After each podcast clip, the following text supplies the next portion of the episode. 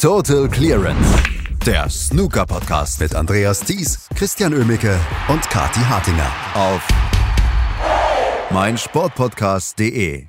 Schon fast zwei Monate ist es her, dass Ronnie O'Sullivan im Crucible Theater von Sheffield seinen siebten WM-Titel geholt hat und mit Stephen Hendry gleichgezogen ist.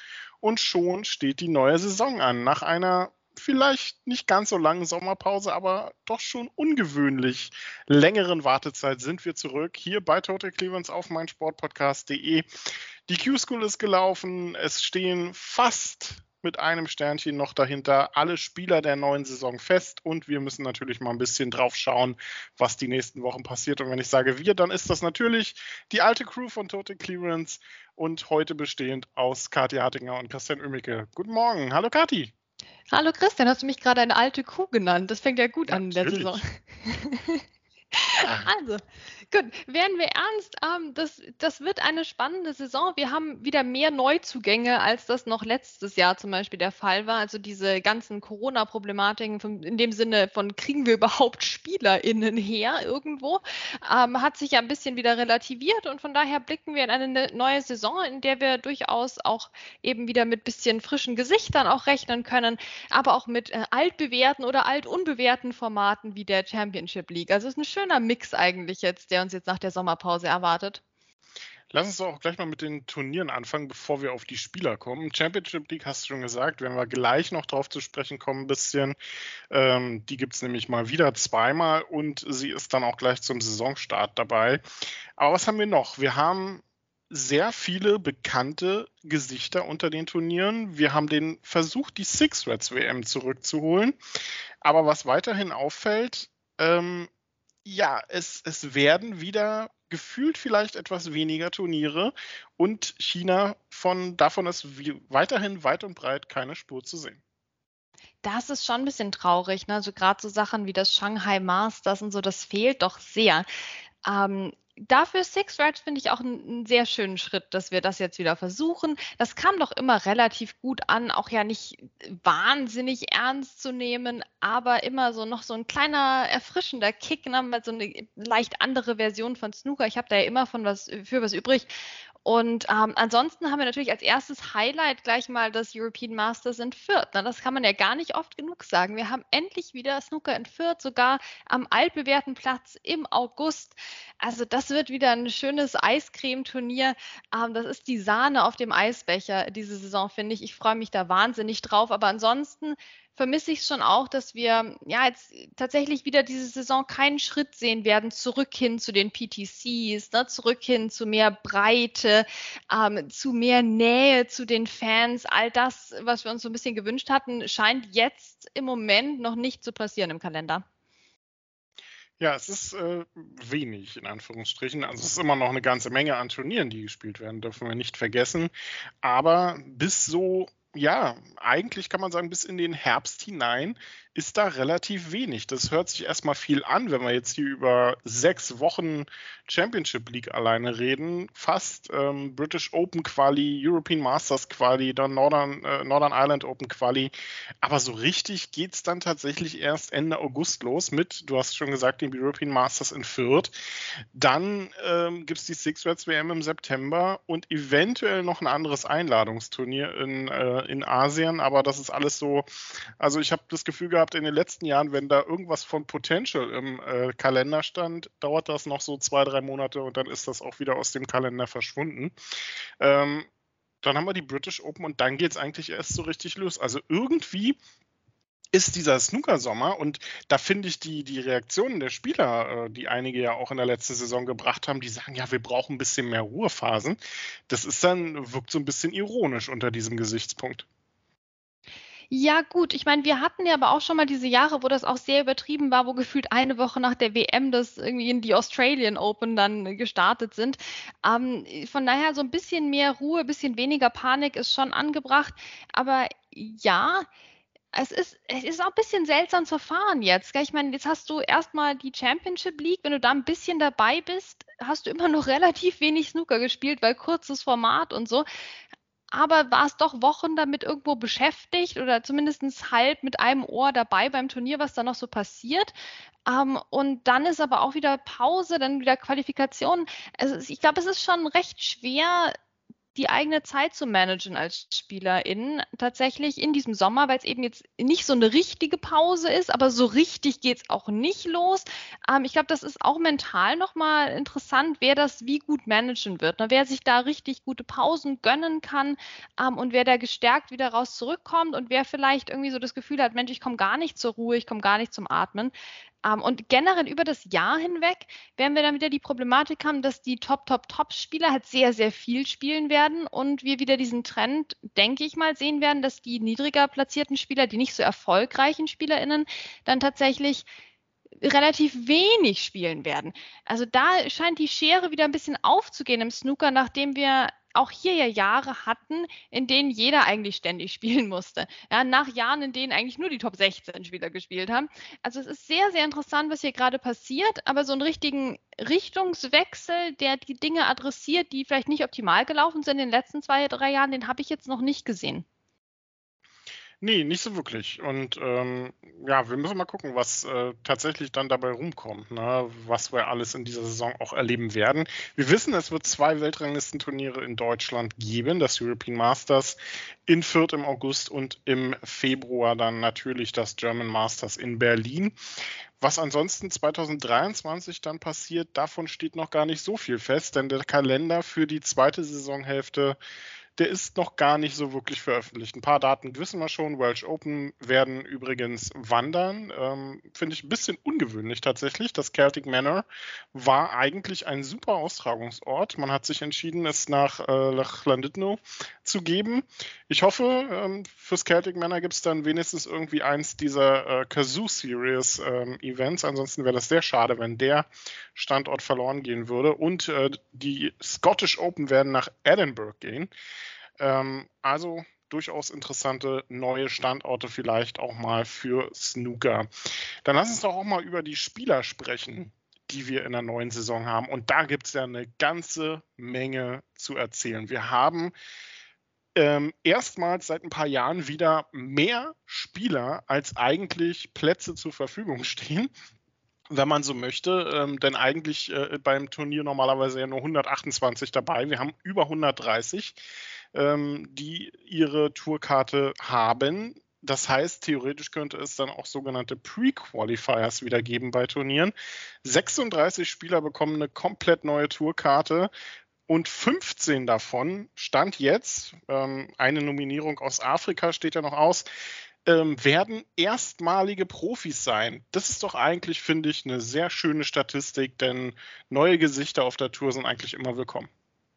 Total. Und ne, da haben wir auch ein bisschen wieder rumgeweint mit der Q-School, dass sich doch einige Rückkehrer, direkte Rückkehrer oder Rückkehrer mit ein bisschen Pause durchgesetzt haben, wo wir uns natürlich für die alle freuen und deren Leistung natürlich auch respektieren. Aber man freut sich doch immer, wenn so ein ganz neues Gesicht da ist und nicht jemand, den wir schon 15 Jahre gesehen haben und 15 Jahre ist wenig bei rumgekommen. Ne?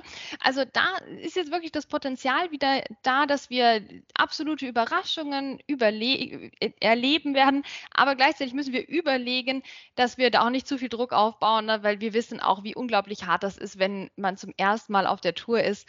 Ähm, also zu hoch darf man die Erwartungen echt nicht ansetzen. Da muss jetzt auch nicht gleich die Explosion kommen direkt am Anfang. Ähm, es ist ein sehr, sehr hartes Pflaster. Aber ja, endlich mal wieder richtig viele neue Gesichter. Das wird auf jeden Fall spannend. Ich hoffe, dass wir sie auch bald zu sehen bekommen. Ne? Wir haben ja, ähm, und das ist ja vielleicht eine der positivsten Entwicklungen der letzten Zeit im Snooker, jetzt sehr viel mehr Streaming-Matches gehabt, auch bei den Qualifikationen. Ähm, und ich hoffe, dass sich das fortsetzen wird, sodass wir jetzt nicht irgendwie erstmal ein Jahr brauchen, ähm, bis wir die neuen Gesichter dann auch wirklich mal tatsächlich gesehen haben und nicht nur als Bild oder nicht vorhandenes Bild im Live-Scoring. Und es sind ein paar schöne Namen dabei, ne? Wenn man so, so mal guckt, Julian Leclerc fällt mir ein, Ben Mertens, der es endlich auf die Tour geschafft hat. Ähm, also wirklich auch, auch ein paar Namen, die man jetzt vielleicht auch mal den einen oder, das ein oder andere Jahr im Amateurzirkus auf, der, auf dem Zettel hatte und der sich dann jetzt auch durchgesetzt hat. Und auch Lukas Kleckers hat es geschafft, auf die Main Tour zurückzukehren über die Q-School. Also auch das wirklich eigentlich spielertechnisch gesehen gute Nachrichten.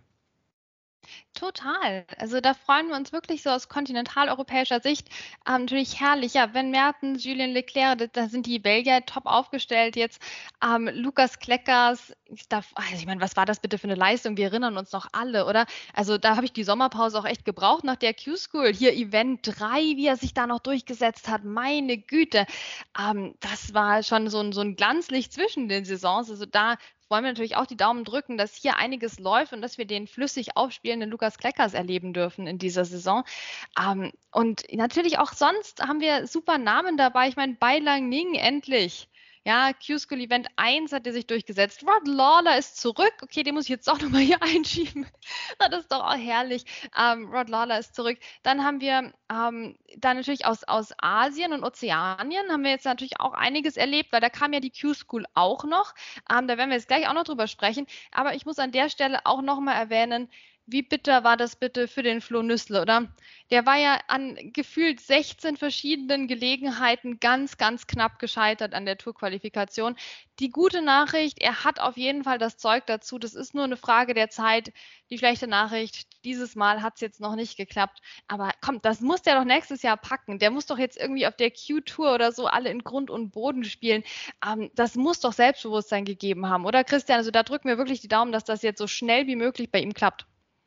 Ja, das war wirklich bitter für den, äh, für den Österreicher. Ähm, wir haben ein Interview mit ihm geführt ähm, zum Saisonende, könnt ihr euch gerne nochmal anhören. Und er war wirklich sehr, sehr schade. Und ich bin mir ziemlich sicher, der wird Ben Mertens aus seinem Weihnachtskartenkalender gestrichen haben, ne? Ja. ja, ich auch. Nein, Ben Mertens, hallo, ist, ist super und wir freuen uns voll über den auf der Tour, aber ah, das war so unnötig. das war so unnötig. Ah, schade, schade wirklich für den Flunus, der wirklich so sympathisch gewesen ist in seinem Interview. Ähm, ja, wir, wir müssen uns noch ein bisschen gedulden, aber das wird noch. Das wird noch, genau. Ähm, und dann gibt es ja so Momente, ne, wo du denkst, du hast eine Tourkarte sicher. Ähm, hast sie eigentlich schon gewonnen, weil du dich in der asiatischen Q-School durchgesetzt hast und dann kommt eine Woche später World Snooker und sagt, äh, nee, nee, sorry, hier, du hast 2015, hast du was gemacht, jetzt bist du raus. Ja, genau. Genau, das kam für uns alle, glaube ich, sehr überraschend. Ähm, und getroffen hat es in dem Fall Tanawa Tirapong Bahaibun. Den kennen wir auch noch vom Namen, weil er eben schon Profi war. Und er hatte sich auch äh, sehr souverän durchgesetzt in der Q-School Asien und Ozeanien in Event 1. Also der hat sich da sehr, sehr schön durchgespielt und hatte dann seine Tourkarte. Das war auch, also das, das wurde, das war, stand ja fest dann natürlich. Aber dann ein bisschen später kam die WPBSA und die World Snooker Tour und haben gesagt, nee, das geht nicht. Ähm, aufgrund der ja, der Sachen, die er sich zu Schulden kommen hat lassen, als er 2015 ähm, noch Profi war. Und zack, war der Platz weg und ging an Ajad Iqbal, der der ähm, am besten performende ähm, Spieler aus Event 1 war, der sich nicht anderweitig qualifiziert hatte. Und dann gratulieren wir ihm natürlich. Jetzt haben wir also zwei pakistanische Spieler, die sich in Event 1 durchgesetzt haben letztlich. Äh, Mohammad Asif und Asjak Iqbal. Also da freuen wir uns natürlich auch drauf und hoffen, dass das mit den Visa diesmal besser klappt. Ne? Ach, ähm, da drücken wir jetzt schon die Daumen, dass das alles vom, vom Papierkram her gut durchläuft.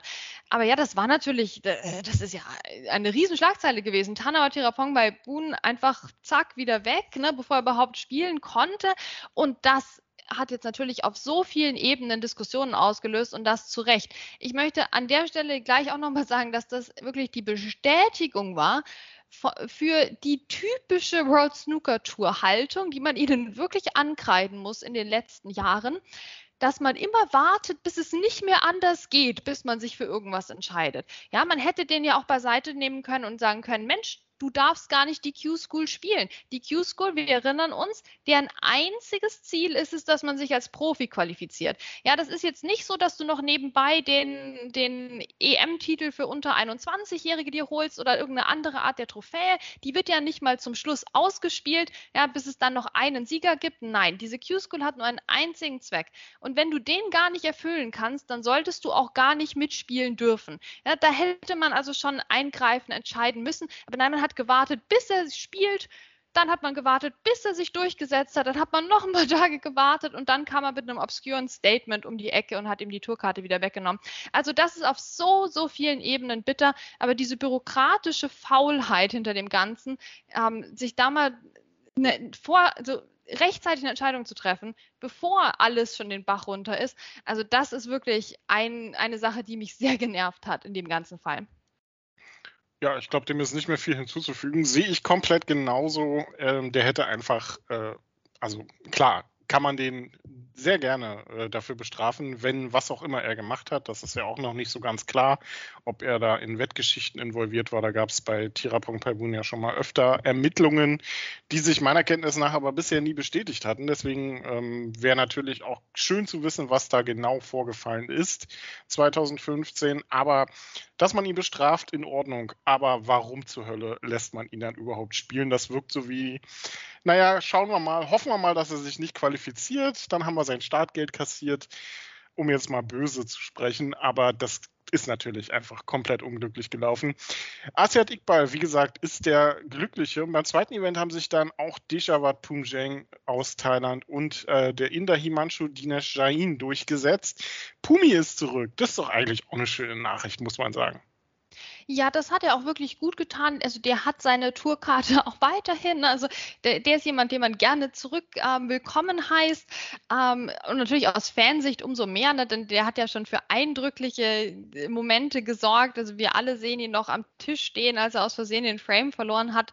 Ähm, wir sehen ihn aber auch quasi jubelnd in die Arena kommen, obwohl noch gar nichts passiert war. Also das wird auf jeden Fall die Emotionalitätsquote auf der Tour um einiges erhöhen und damit auch definitiv den Spaß Spaßfaktor. Ja, und das war mal was, das hat echt gut getan. Ähm, und auch wieder jemand aus Indien jetzt natürlich dabei mit Himanshu Dinesh Jain. Also das, das hat schon gut getan, finde ich, dass man diese Q-School jetzt in Asien und Ozeanien ähm, mal ausgetragen hat, dass es diese Möglichkeit jetzt gab. Also ja, ich freue mich natürlich auf Pumi auf der Tour wieder. Ähm, also da ist dieses zweite Event der Q-School in Asien deutlich ja, unfallfreier verlaufen als das erste tatsächlich. Ähm, und deswegen auch mal wieder eine, eine schöne Geschichte, dass, dass sich Pumjang tatsächlich da durchgesetzt hat. Das war ja auch nicht gesagt. Ne? Also ich meine, das muss man auch erstmal schaffen. Das haben ganz andere auch wieder gelernt in dieser Q-School, dass es eben schnell auch mal nicht reichen kann. Und jetzt geht's nächste Woche übermorgen, genauer gesagt, am Dienstag dann auch endlich los in der Morningside Arena ähm, mit der Championship League in Leicester. Ja, es sind sehr, sehr viele große Namen dabei. Ronnie O'Sullivan als Weltmeister mit am Start, Mark Selby ist mit dabei, Judd Trump unter anderem. Ein paar prominente Namen allerdings, die auch fehlen. Neil Robertson zum Beispiel, John Higgins, Anthony McGill, Martin Gould, Ding Junhui und auch Stephen Hendry hat auf einen Start verzichtet. Ähm, der Schotte meiner Meinung nach unter ein bisschen Druck hier dann auch mal was zu zeigen, dass er seine äh, Invitational Tourkarte auch verdient hat. Ansonsten würde ich den jedes Mal konsequent in die Pre-Qualifiers packen, wenn er dann mal meldet. Ähm, egal äh, kommen wir mal zur ersten Woche. Auch schon einiges Gutes mit dabei. Ähm, Robert Milkins wird eröffnen, nachdem Jan Bingtao kurzfristig zurückgezogen hat und durch Ben Hankern ersetzt wurde in Gruppe 13. Gruppe 24 ebenfalls an Tag 1. Logisch, oder? Also Gruppe 24, Gruppe 13, Best of 4, besser geht's doch gar nicht. Ach, Christian, ich freue mich so. Man ist sich treu geblieben. Weißt du, wir haben diese Championship League alle gemeinsam gesehen letztes Jahr und haben uns alle gemeinsam gefragt, warum spielen wir die Gruppen nicht chronologisch? Ne? Es zwingt uns ja auch keiner, den Ben Hankern und den David Grace in Gruppe 13 zu packen. Wir könnten die in Gruppe 2 packen und die an Tag 1 spielen. Aber nein, komm, wir, wir losen die Gruppen einfach mal aus und dann sortieren wir, wer wann spielt. Und lassen es aber dann, ich meine, wir könnten die jetzt auch die Regenbogengruppe nennen wie im Kindergarten. Kindergarten. So ein bisschen kommt mir das nämlich vor. Ne? Die Regenbogengruppe, die Schildkrötengruppe, die Schmetterlingsgruppe. Dann hätte ich ja auch kein Problem damit, dass jetzt die, die Regenbogen- und die Schildkrötengruppe am ersten Tag spielen. Ne? Aber so sind es jetzt Gruppe 13 und Gruppe 24. Also wir sind jetzt schon verwirrt im Wesentlichen. Ähm, meine Empfehlung weiterhin für diese Championship League ähm, wäre an die Fans, einfach reingucken, wer an dem Tag gerade spielt und gar keine weiteren Gedanken machen. Das machen wir dann im Podcast für euch. Ähm, und meine Empfehlung an die Verantwortlichen, vielleicht doch nochmal drüber nachzudenken, Gruppen sinnvoll ähm, zu benennen und auch vielleicht den Namen des Turniers nochmal zu überdenken. Denn auch hier möchte ich nochmal kurz anmerken, dass niemand World Snooker Tour gezwungen hat, dieses Ding auch Championship League zu nennen. Es gäbe durchaus, durchaus noch andere Möglichkeiten, Turniere zu benennen. Vielleicht hätten sich da 1,50 Euro äh, Stundenlohn mal wieder gelohnt, die sie ja so gerne zahlen an ihre Marketingbeauftragten, dass sich da doch noch mal jemand was ausdenkt. Ja, WST Pro Series, ne? Wäre auch frei gewesen nochmal, um das äh, um das mal zu nennen. Ja, ähm, also äh, mich erinnert das irgendwie immer an Schiffe versenken. Ähm, Gruppe A 14 Treffer und versenkt. In dem Fall, also mehr kann man sich da eigentlich nicht, äh, nicht so ausdenken. Wir kommen gar nicht großartig ins Analysieren, weil ich glaube, es ist ähm, müßig, zum Saisonstart irgendwie über Favoriten oder über bestimmte Spieler zu sprechen. Deswegen fassen wir einfach nochmal kurz zusammen, wie das Ganze ablaufen wird. 32 Gruppen A4 Spieler werden in der ersten Phase agieren und erstmal nur Gruppensieger ermitteln. Das Ganze dauert schon mal bis 21. Juli. Also habt ihr gehörig Zeit, einfach nur Snooker zu gucken. Einen Monat lang und es wird nicht viel passieren, außer dass jeden Tag quasi zwei Gruppen gespielt werden und dann geht es langsam weiter runter, bis irgendwann nur noch zwei Gruppen ähm, übrig bleiben, die dann an einem Finaltag noch zwei Sieger ermitteln, die dann ein Finale ausspielen. Titelverteidiger übrigens, na, wer weiß es noch? David Gilbert, der vor ziemlich genau einem Jahr dann seinen ersten Weltranglistentitel geholt hat. Ich glaube, es gibt kaum ein Turnier, was sich leichter verteidigen lässt, oder? Ja, natürlich, weil ich meine, da kannst du auch einfach gewinnen, indem du der Einzige bist, der die Regeln noch versteht, ne, wie das alles funktioniert. Also das ist ja erstmal logistisch immer schwierig, dass alle SpielerInnen am richtigen Tag überhaupt da in der Arena stehen. Ich stelle mir das gar nicht so leicht vor. Du hattest gerade ein bisschen Pause, vielleicht einen kleinen Urlaub gemacht, jetzt plötzlich weißt du, du bist Gruppe X, ne? Und dann musst du erstmal rausfinden, wo du, wann du überhaupt dran bist und wer da in deiner Gruppe da, äh, dabei ist. Dann haben wir auch garantiert wieder den Fall, dass Ronnie O'Sullivan irgendwie nach eineinhalb Minuten dann doch wieder aussteigt aus dem Turnier, so wie letzte Saison. Also da ist wirklich der Weg bereitet für alles Mögliche. Aber natürlich können wir auch sagen, auf der positiven Seite, es ist mal ein neues Format. Ähm, es macht an sich schon Spaß, finde ich, da mal schön reinzugucken. Also reingucken ist wirklich das richtige Wort.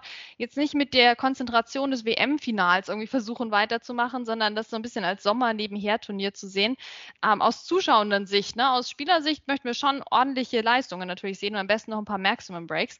Ähm, und ansonsten, ja, es, es soll einfach Spaß machen, aber ich freue mich schon auch, mal wieder diese Duelle dann zu sehen um den Gruppensieg. Ne? Ähm, ich habe zum Beispiel eben direkt in diese Gruppe 13 geguckt, da sehe ich David Grace, da ist ja mein Lieblingsspieler. Ne? Das sieht jetzt gar nicht so aus, als, wär, als hätte er gar keine Chance in der Gruppe. Also da schon auch mal wieder so ein paar Leute in die nächste Phase kommen, die ich da auch sehr gerne sehen würde.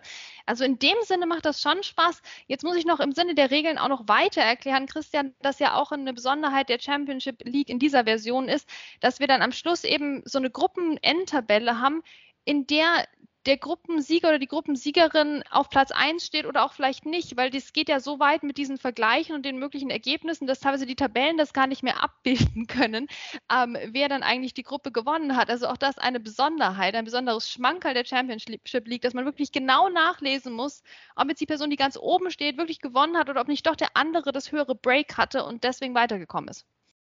Genau, bis zum höchsten Break oder auch, wenn das gleich sein sollte, das zweithöchste Break kann es gehen in äh, diesen Phasen.